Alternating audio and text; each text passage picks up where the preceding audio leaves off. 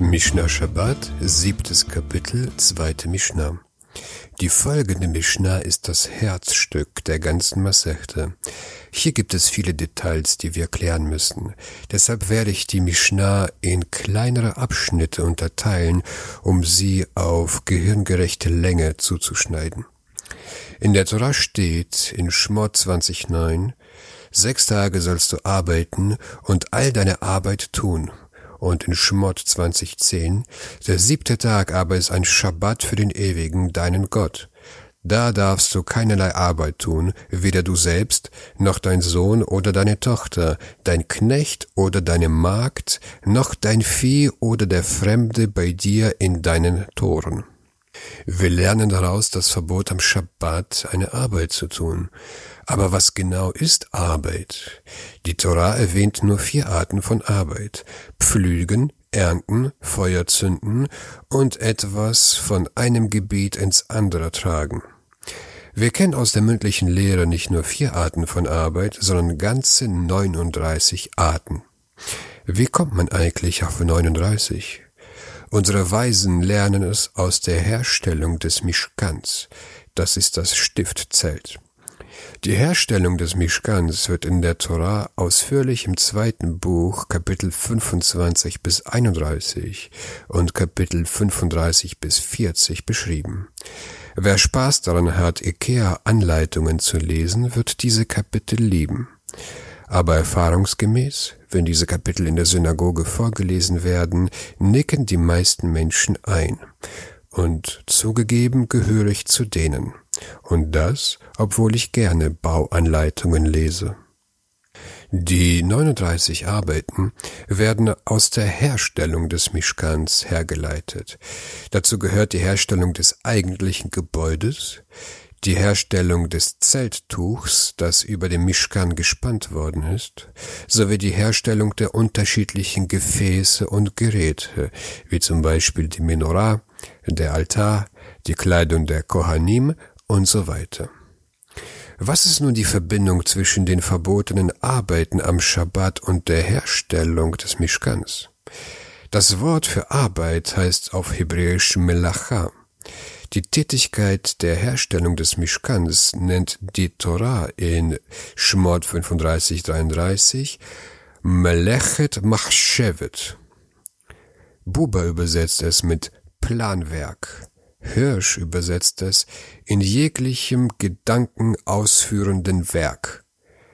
Egal wie man es übersetzt, die Herstellung des Mischkans wird Arbeit genannt und Arbeit ist am Schabbat verboten. Außerdem steht sofort nach der Vollendung des Mischkans in Schmott 31,13, ihr sollt Schabbat halten. Das ist die gesuchte Verbindung. So, genug der Einleitung, sagt die Mishnah. Avot Melachot Arbaim Haser Achat.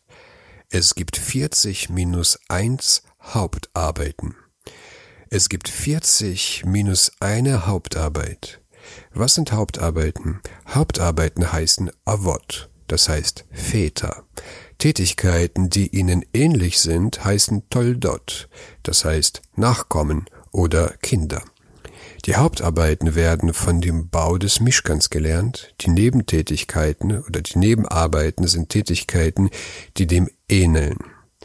Das Verbot von Arbeit erstreckt sich sowohl auf die Hauptarbeit wie auf die Nebenarbeit.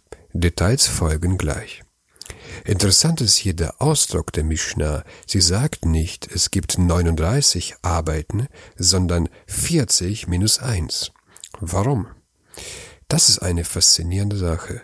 Zählt man alle Geräte und Instrumente auf, die im Mishkan verwendet wurden, wie zum Beispiel die Menorah, der Altar, die goldenen Schalen, die Kleidung der Priester, die Zelttücher und so weiter, alles, was aufgelistet wird in Schmott 29 und 35, zählt man alle diese Dinge zusammen, kommt man auf 39 Gegenstände und das entspricht den 39 verbotenen Arbeiten. Aber unsere Mishnah sagt nicht 39, sondern 40 minus 1. Das kommt aus einem Midrash, der besagt, wenn man alle Wörter in der Torah zählt, die Arbeit bedeuten, in den zwei Formen Melacha und Melachto, Dann kommt man genau auf 40. Wir wollen aber nicht 40, sondern 39. Deshalb heißt es 40 minus 1. Die ersten elf Arbeiten, die wir uns anschauen, dienen der Herstellung von Brot. Diese sind Pflügen, Säen, Ernten, Gaben binden, Dreschen, Worfeln, Spreu vom Weizen trennen, Mahlen, Sieben, Kneten, Backen. Wie eben erwähnt, entsprechen die am Schabbat verbotenen Arbeiten den Arbeiten an dem Mischkan. Was hat die Herstellung von Brot mit der Herstellung des Mischkans zu tun? Warum wurde für den Bau des Mischkans gesät, geerntet, gemahlen und so weiter? Der Talmud schweigt darüber. Was dem einen oder anderen gebildeten Leser in den Sinn kommt? Klar, das Schaubrot, das Lechem Panim, das immer auf dem goldenen Tisch im Mischkan liegen musste.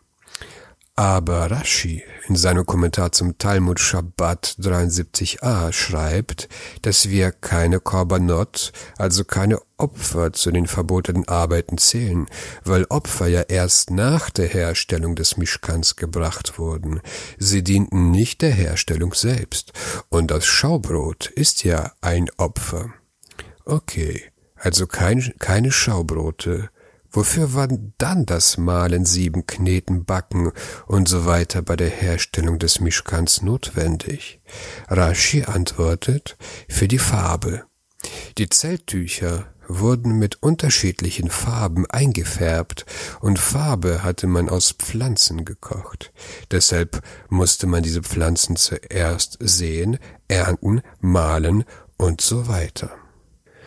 Wenn man nun online ein bisschen recherchiert, findet man, dass alle großen Webseiten wie Chabad.org, Aish und sogar OU diesen Rashi blind und kritiklos abschreiben, ohne sich zu fragen, welche pflanzlichen Farben wurden denn verwendet für die Einfärbung der Zelttücher.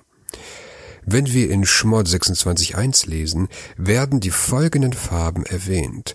Tchelet ve'argaman ve'tolaat shani. Alle diese Farben sind keine pflanzlichen Produkte. Tchelet ist eine blaue Farbe und wird aus der Murex-Schnecke hergestellt. Argaman ist Purpur und wird ebenfalls aus der gleichen Murex-Schnecke hergestellt, nur dass man sie nicht auf der Sonne trocknet. Tolaat Shani ist eine rote Farbe und wird aus Schildläusen hergestellt. Wir sehen, die Zelttücher des Mischkans wurden nicht mit Pflanzenfarben eingefärbt. Vielleicht dachte Rashi, dass eine dieser Farben aus Pflanzen gewonnen wird, aber das ist nicht richtig. Diesen Rashi müssen wir also verwerfen. Welche Alternativen gibt es noch? Rav Chai Gaon hat 100 Jahre vor Rashi gelebt und er bestätigt, was einige von euch schon angenommen haben. Es geht doch um das Schaubrot. Es gibt keinen Grund, Korbanot auszuschließen, wie Rashi das getan hat. Wir halten fest, die ersten elf Feldarbeiten waren nötig, um das Schaubrot herzustellen. Deshalb sind diese Arbeiten auch am Schabbat verboten. Ob die Israeliten nun in der Wüste wirklich Ackerbau betrieben haben, ist eher unwahrscheinlich. Vielleicht haben sie die Farben aus Ägypten mitgebracht oder irgendwo auf dem Weg gekauft. Sagt die Mishnah, Ha-Choresh, Pflügen. Einige Mishnayot-Ausgaben fangen nicht mit dem Pflügen, sondern mit dem Sehen an. Ich folge der Kaufmann Mishnah und der Cambridge Mishnah.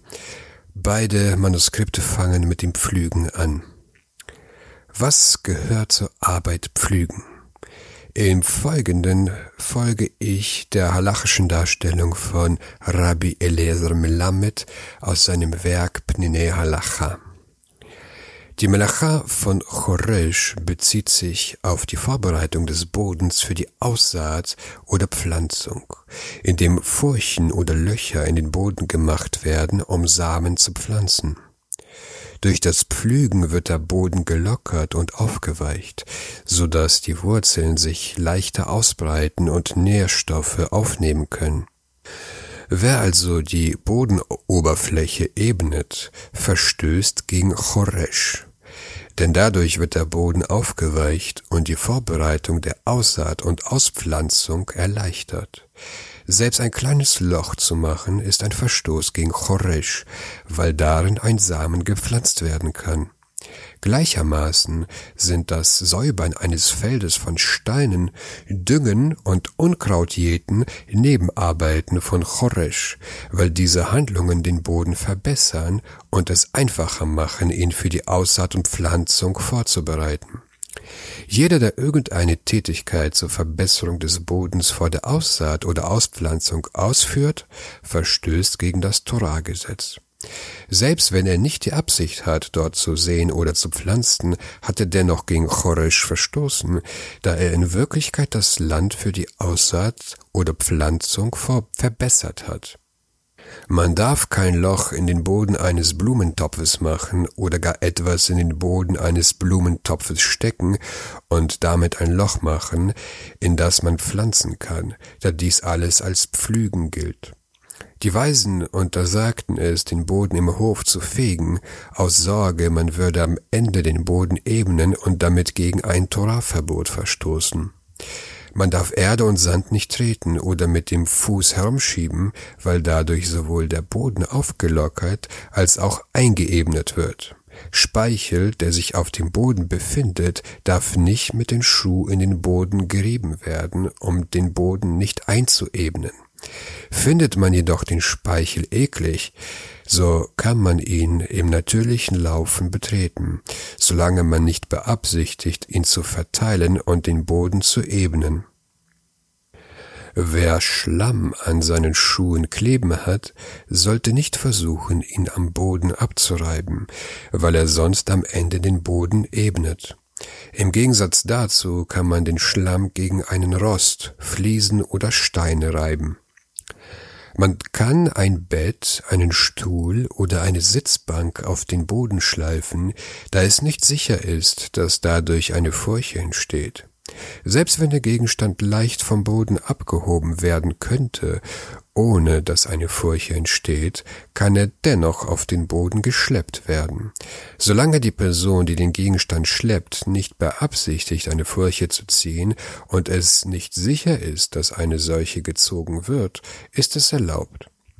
Wenn es jedoch sicher ist, dass eine Furche gemacht wird, darf man den Gegenstand nicht schleifen, da es sich um die Arbeit von Choresh handelt.